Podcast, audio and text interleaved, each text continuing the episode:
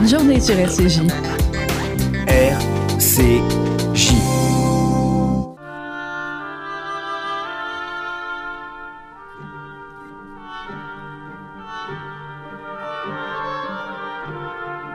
L'esprit d'escalier, une émission d'Elisabeth Lévy avec Alain Finkielkraut, un partenariat RCJ Causeur. Bonjour à tous, bonjour Alain Finkielkraut. Bonjour. Tout se passait pour le mieux dans le meilleur des mondes féministes. À Florence, on préparait la revanche de Carmen et à Los Angeles, le tout Hollywood, vêtu de noir, en signe de protestation contre la culture machiste du milieu, célébrait la puissance des femmes. D'un bout à l'autre du monde démocratique, elles allaient enfin se délivrer des ports et des pénibles agissements qui, découvrait-on, étaient leur lot quotidien. Ce ne, ce ne sont ni une flopée de tweets injurieux, ni euh, une plaisanterie assassine qui ont déclenché une polémique fracassante, mais un long texte rédigé par des intellectuels comme Catherine Millet, auquel la signature de Catherine Deneuve a conféré une notoriété planétaire. Revendiquant contre le puritanisme, une liberté d'importuner que beaucoup ont compris ou fin de comprendre comme une liberté d'agresser, les signataires, dont votre servante, voulaient surtout libérer une autre parole et donner une voix aux millions de femmes qui ne reconnaissent pas leur existence dans le sombre tableau devenu, après l'affaire Weinstein, une vérité officielle.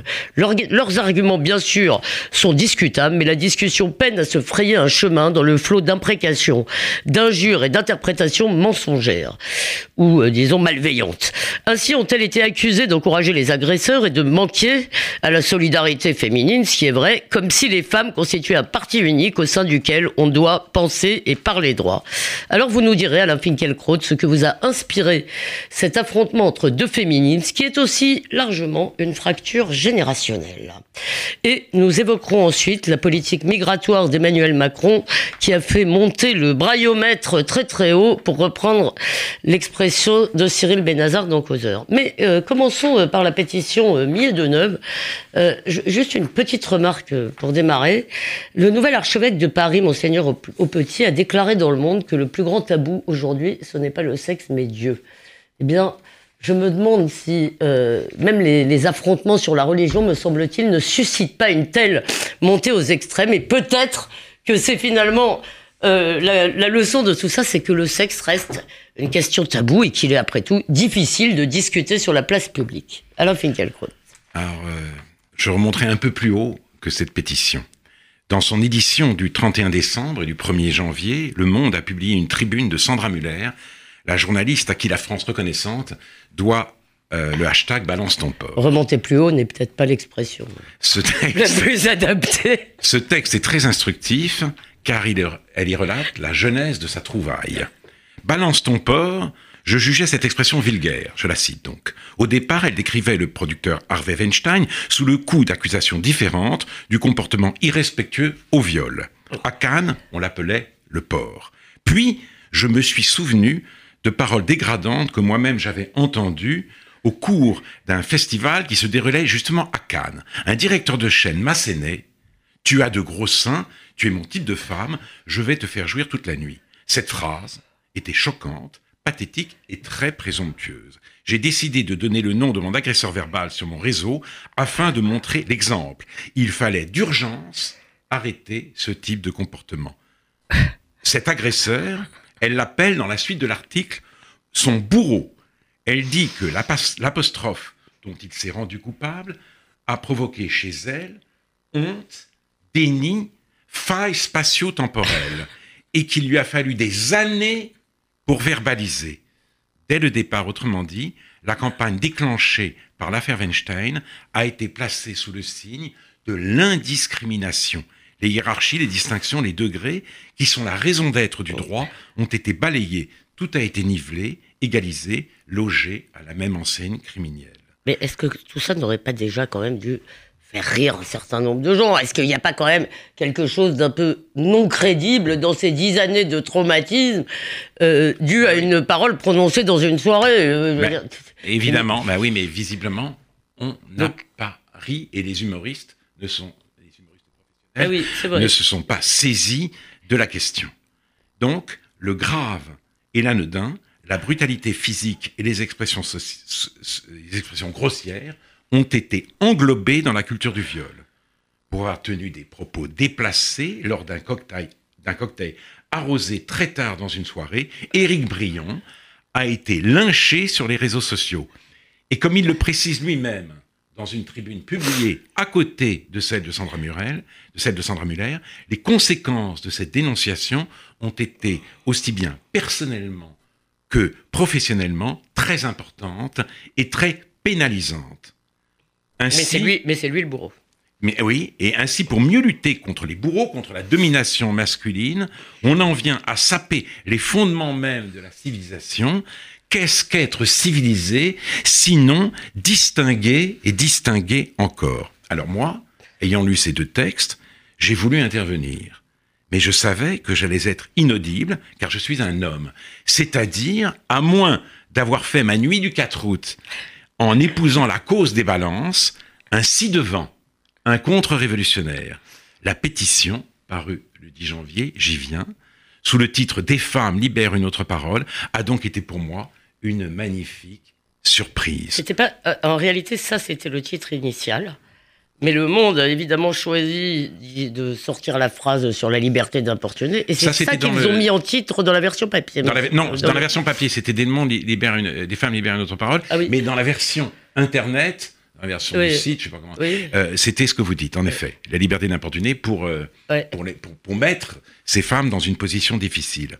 Alors, je lis la première phrase. Le viol est un crime, mais la drague insistante ou maladroite n'est pas un délit, ni la galanterie une agression machiste. Et les rédactrices critiquaient une justice expéditive qui sanctionne des hommes dans l'exercice de leur métier, qui va parfois jusqu'à les contraindre à la démission, alors que le seul tort leur seul tort est d'avoir touché un genou, tenté de voler un baiser, parlé de choses intimes lors d'un dîner professionnel, ou d'avoir envoyé des, des, messages à connotation sexuelle à une femme chez qui l'attirance n'était pas réciproque.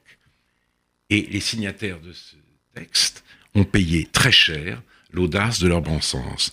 Elles ont été, vous avez été attaquées avec une violence et une bassesse inimaginables on leur a opposé, on vous a opposé, vous l'avez dit dans votre introduction, la cérémonie des Golden Globes à New York, où les stars étaient en noir, et où le présentateur a fait rire l'assistance par ces mots atroces. Harvey Weinstein reviendra dans 20 ans dans le rôle du premier homme à être hué à son propre enterrement. Pourquoi hué?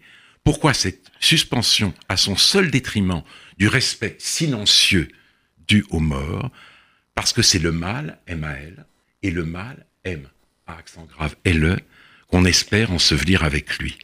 Dans la gigantomachie du néo-féminisme, le chiffre 2 règne en maître. Deux subjectivités s'affrontent, l'une entièrement bonne, l'autre nocive, toxique, vénéneuse. Il n'y a pas de zone grise.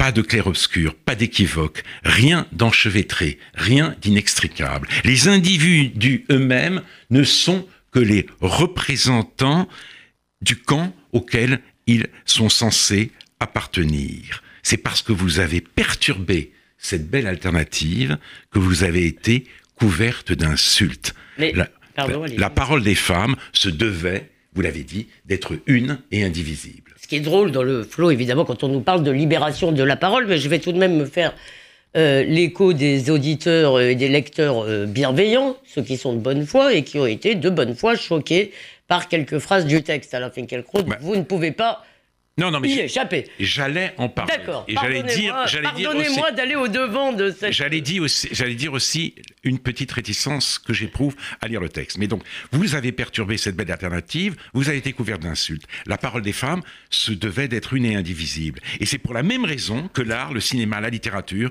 sont placés sous haute surveillance. Quand on généralise la souffrance, on a le communisme. Quand on particularise la souffrance, on a la littérature. Écrit Philippe Roth. Communiste d'un nouveau type, les néo-féministes censurent les œuvres ou les réécrivent sans vergogne pour les mettre au diapason de leur idéologie. Ce Vous pouvez relire la phrase, pardon, quand on généralise la, souffrance, on a le communisme, quand on particularise la souffrance, on a la littérature.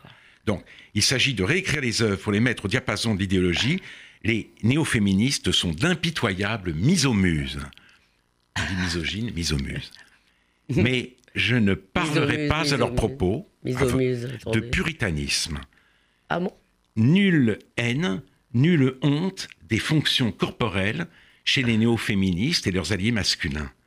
Elles ne, elles ne poursuivent pas le combat de l'esprit contre la chair. Le péché n'est pas leur obsession.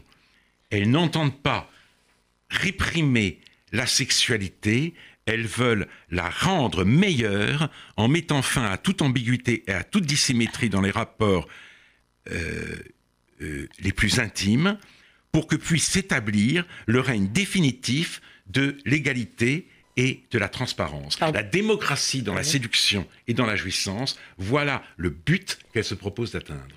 Oui, euh, peut-être deux, deux correctifs. Le premier, si vous voulez, c'est qu'il y a quand même dans cette idée, si vous voulez, qu'on nous répète qu'une femme est dégradée, humiliée, souillée dès qu'un homme la touche.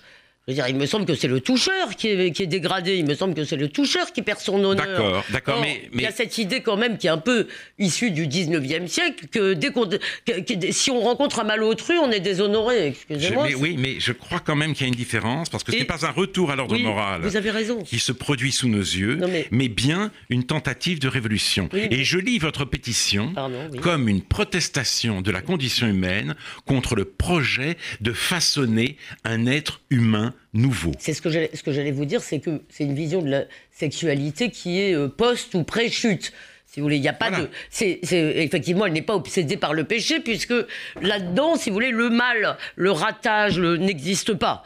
Si vous voulez. Voilà. Donc c'est une vision, au moins, disons, qui est, qui est puritaine, puritaine par innocence, par C'est une vision innocente, paradisiaque, Voilà. mais ça, Post-historique. Voilà, c'est ça que je voulais. Oui, mais c'est une variante féministe de l'avenir radieux et de l'homme nouveau. Voilà Oui, pourquoi je ne parlerai pas, je ne parlerai pas de de, de De puritanisme. puritanisme, pardon. Mais on vous a reproché de défendre la liberté d'importuner. Mais euh, l'important, c'est le dragueur qui déplaît, qui prend une veste, qui rate son coup. Il ne faudrait pas que son échec lui soit en plus imputé à crime. Ce que je déplore, pour ma part, c'est la phrase sur le métro. Là, je dois dire, oui, en effet, j'ai tiqué. Les rédactrices du texte ont raison, je, crois, de dire qu'une femme peut ne pas se sentir traumatisée par un frotteur dans le métro. Mais de là à excuser cette pratique sournoise et de plus en plus fréquente par la misère sexuelle, il y a un pas que, me semble-t-il, elle n'aurait pas dû franchir. Alors, je peux vous rendre euh, d'ailleurs euh, des armes sur ce point. Cela dit, c'est pas tout à fait ce que dit cette phrase. Elle dit que une femme, euh, je pense que c'est une femme a le droit d'avoir une vision intellectuelle de ce qui lui arrive. Elle a le droit de ne pas être traumatisée et elle a le droit, si ça lui arrive, euh, d'avoir des explications sociologiques et intellectuelles. N'oubliez pas que ce sont, c'est un texte écrit, c'est un texte écrit vraiment par des intellectuels, pas par pas par des journalistes ou des communicants. Donc, euh, Non, mais vous avez tout à fait raison. Mais moi, y a- Voilà, c'est ça que ça dit. Il y a quand même cette phrase. Disons, il y avait un peu d'excusisme, il y avait une- Voilà. un soupçon d'excusisme dans, Voilà. dans, ce, dans ce propos, mais à mon avis, qui veut simplement dire qu'une femme peut prendre de la hauteur. Voilà, je Oui, me permets mais- de faire l'exégèse Vous avez euh, raison. bienveillante. Mais quand on lit, elle peut même envisager euh, cela comme, un, comme l'expression d'une grande, misère, grande misère sexuelle, voire comme un non-événement. Je réagis parce que, après tout, on a dit ça aussi Oui. à propos des agressions de Cologne. Voilà. Abso- absolument. Et d'ailleurs, euh, une agression est souvent, de toute façon, euh, l'expression d'une misère sexuelle, ça ne la rend pas plus acceptable, ça ne la rend pas moins délictueuse ou moins criminelle. Donc, Voilà. euh, Ben, vous, avez, vous avez parfaitement raison. Et peut-être, oui, un petit correctif. Vous parlez de la violence des attaques. Oui, parce que vous êtes un, être humain sensible et que, disons, la pratique de l'injure, la, lecture malveillante, les, postures, etc., vous, vous révulsent. Mais euh, je dois vous dire, moi j'ai tout de même l'impression que l'effet majeur à la fin, c'est quand même d'avoir un peu euh, introduit un peu de dissensus. Et la, violence des attaques est en fait à la hauteur de, du- de la découverte absolument, euh, euh, comment dire, stupéfaite que le consensus ne régnait pas. Oui, vous avez raison. Vous avez euh, brisé une unanimité. On, on ne vous l'a pas pardonné, mais le fait est là. Bon, C'est nous- un acquis d'un autre côté. N'effrayez pas mes co-signataires qui ont moi l'habitude de moi, on ne l'a peut-être pas pardonné, mais on nous le pardonnera comme tout le reste. Espérons-le. Non mais je veux dire, je crois qu'il y a un certain nombre qui n'ont pas l'habitude des débats de cette ont été effectivement surprises par la violence et peut-être par le raton des réseaux sociaux. Euh, vous l'avez mentionné à la Finkielkraut une fois encore. Oui, bien sûr, ben, ce sont les réseaux sociaux et ce qui m'a beaucoup gêné, ce sont les attaques personnelles, hein. c'est-à-dire qu'on ne critiquait pas simplement le contenu du texte, on vous a vous-même euh, décrite euh, d'une manière que j'ai jugée absolument odieuse et indigne du débat démocratique, même vif, même virulent. Non, mais être traité d'alcoolique par une islamo-gauchiste, excusez-moi, mais c'est quand même la Légion d'honneur.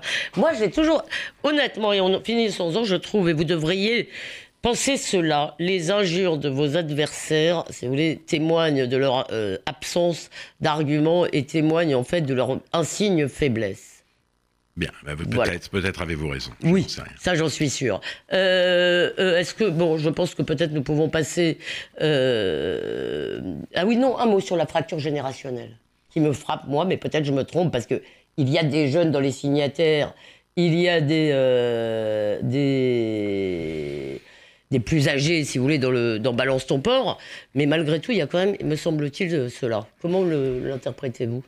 Je pense en effet que euh, euh, les, les, les, les, jeunes générations euh, sont plus sensibles parce qu'elles ont moins vécu, parce qu'elles n'ont pas d'expérience, au simplisme des discours. Le néo-communisme a plus de chances de, de, se, de, se répandre chez des, des jeunes gens que chez d'autres qui ont un peu de bouteille et qui donc ont acquis, du fait de leur expérience, le sens de la nuance. Mais je connais, je connais aussi des gens euh, de ma génération qui ont complètement basculé dans le simplisme, dans le manichéisme dont nous parlons. Donc il faut relativiser les choses. Oui, vous avez raison. Et venons-en à la politique migratoire d'Emmanuel Macron. Comme nous sommes, nous ne sommes pas en avant. Je vous laisse décrire euh, Alain Finkielkraut la une de l'Obs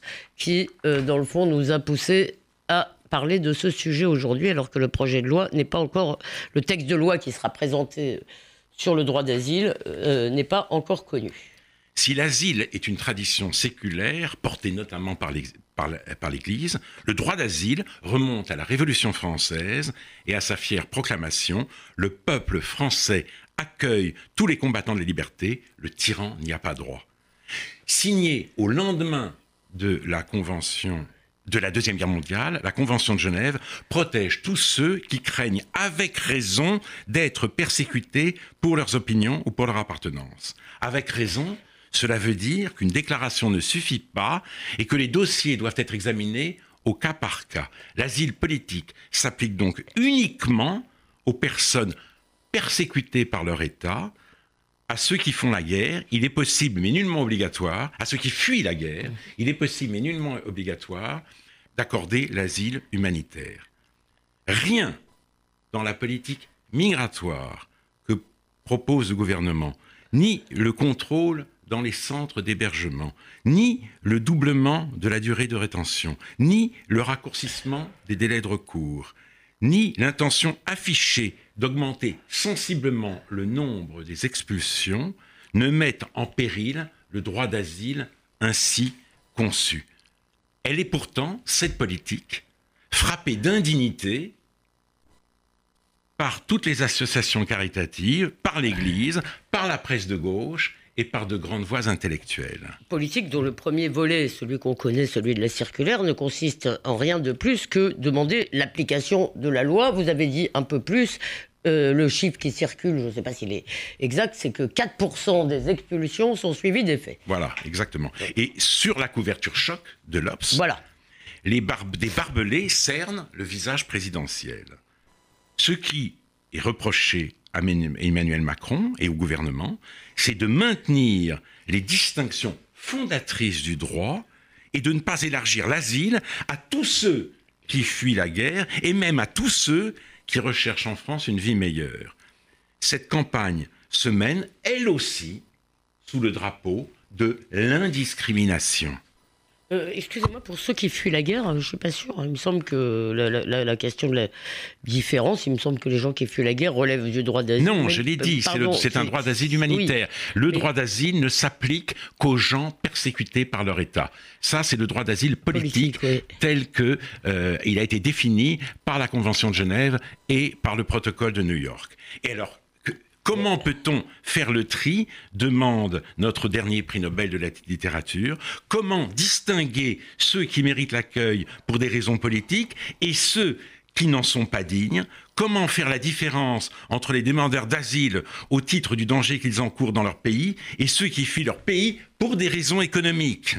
Regardons-les, ces migrants sur le pont des navires, couchés sur le sol, brûlés par le soleil, desséchés par la soif et la faim, Regardons-les, ils ne nous sont pas étrangers, ils ne sont pas des envahisseurs, ils sont nos semblables, ils sont notre famille. Et pour qualifier la politique actuelle, le mot qui vient sous la plume de Leclésio est celui de dégueulasse. Alors permettez-moi de dire que beaucoup d'auditeurs, beaucoup de lecteurs, eux, quand ils entendent Leclésio dire ils sont nos semblables, ils sont notre famille, beaucoup ont ce réflexe et après tout, c'est quand même une des grandes conquêtes de notre période, c'est euh, l'égalité quand même entre tous les hommes. Donc, euh, on ne peut pas simplement le balayer. On peut pas le balayer. Je vais, expliquer pourquoi je le balaye. Je, vais expliquer pourquoi il faut le balayer justement. Patrick Bouchon, Boucheron, qui a dirigé l'histoire mondiale de la France, dresse exactement la même réquisitoire. Il dit son horreur du tri et que notre pays serait plus libre et plus ouvert s'il larguait les amarres du vieux monde, s'il cessait de se complaire dans ses rancœurs recuites. C'est la misère, autrement dit, qu'il nous revient, sauf à tomber dans l'inhumanité, d'accueillir. Et cette misère efface toutes les différences. Les migrants n'ont plus de nationalité, plus d'identité, plus de généalogie, plus d'histoire. Leur souffrance les dépersonnalise et les déréalise. Mais la réalité est coriace. Elle ne se laisse pas faire. Elle résiste à son abolition miséricordieuse. Sous le poids d'une immigration incontrôlée, la France se communautarise et l'antisémitisme explose, comme le montrent notamment les auteurs réunis par Georges Bensoussan dans son livre Une France soumise. La soumission, cependant, et là je réponds à votre interpellation, ne vient qu'en second lieu, avant de céder à la force du nombre par toutes sortes d'accommodements déraisonnables, on cède à la faiblesse. Avant d'être complaisant, on est compatissant. Avant la veulerie, il y a l'amour. Et il est très difficile de s'opposer à l'amour, car on a le mauvais, le mauvais rôle. Il faut pourtant le faire, non pas seulement par réalisme, mais par souci de l'habitabilité du monde. Il faut retirer à l'amour indiscriminé la caution de la morale et rappeler aux intellectuels qui, encore une fois, perdent la tête en écoutant que leur cœur, ce vieil et admirable adage, l'enfer est pavé de bonnes intentions. Oui, Alain Finkielkraut, mais tout de même, il y a quelques, quelques éclaircissements.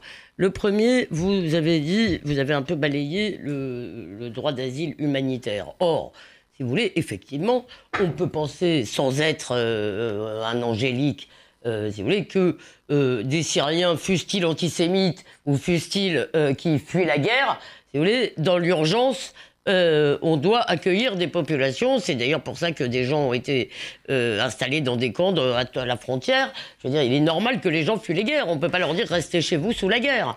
On ne peut pas leur dire restez chez vous sous la guerre. Je vous ai simplement dit ce qu'était le droit d'asile. D'accord dans son acception encore aujourd'hui euh, valable. On peut accorder le droit d'asile humanitaire, mais dans la mesure de ses propres possibilités.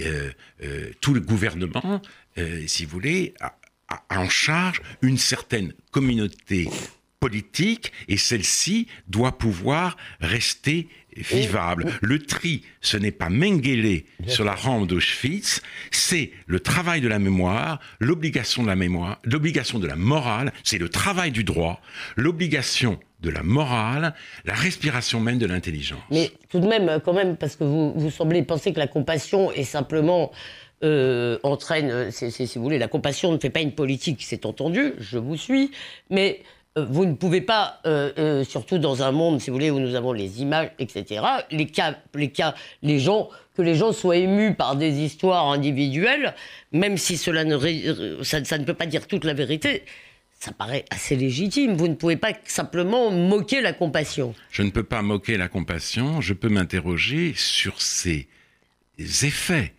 C'est tout.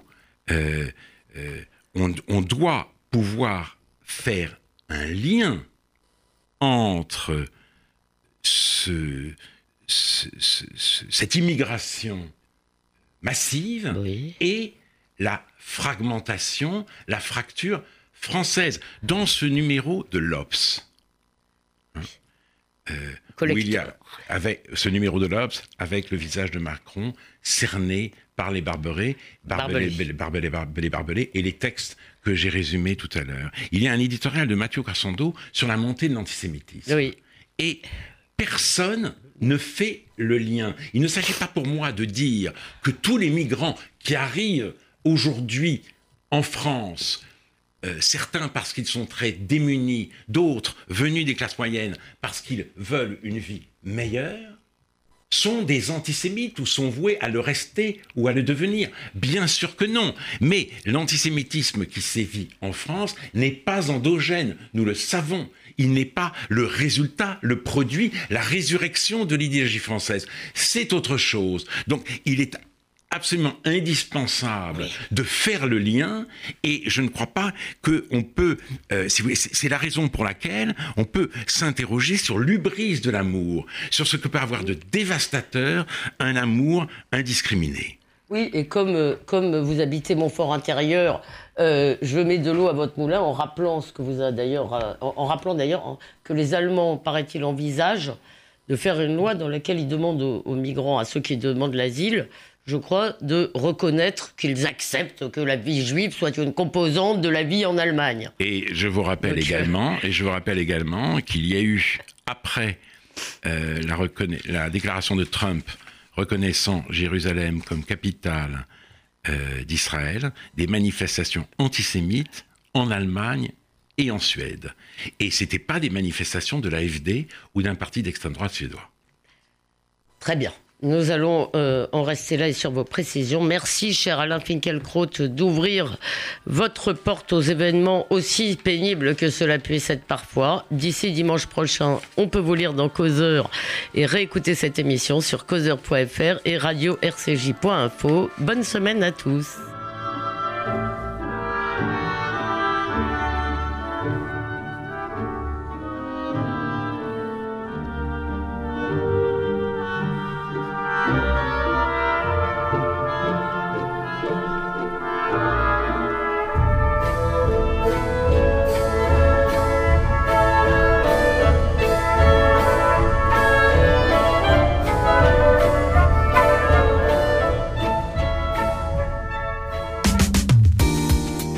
Bonne journée sur RCJ.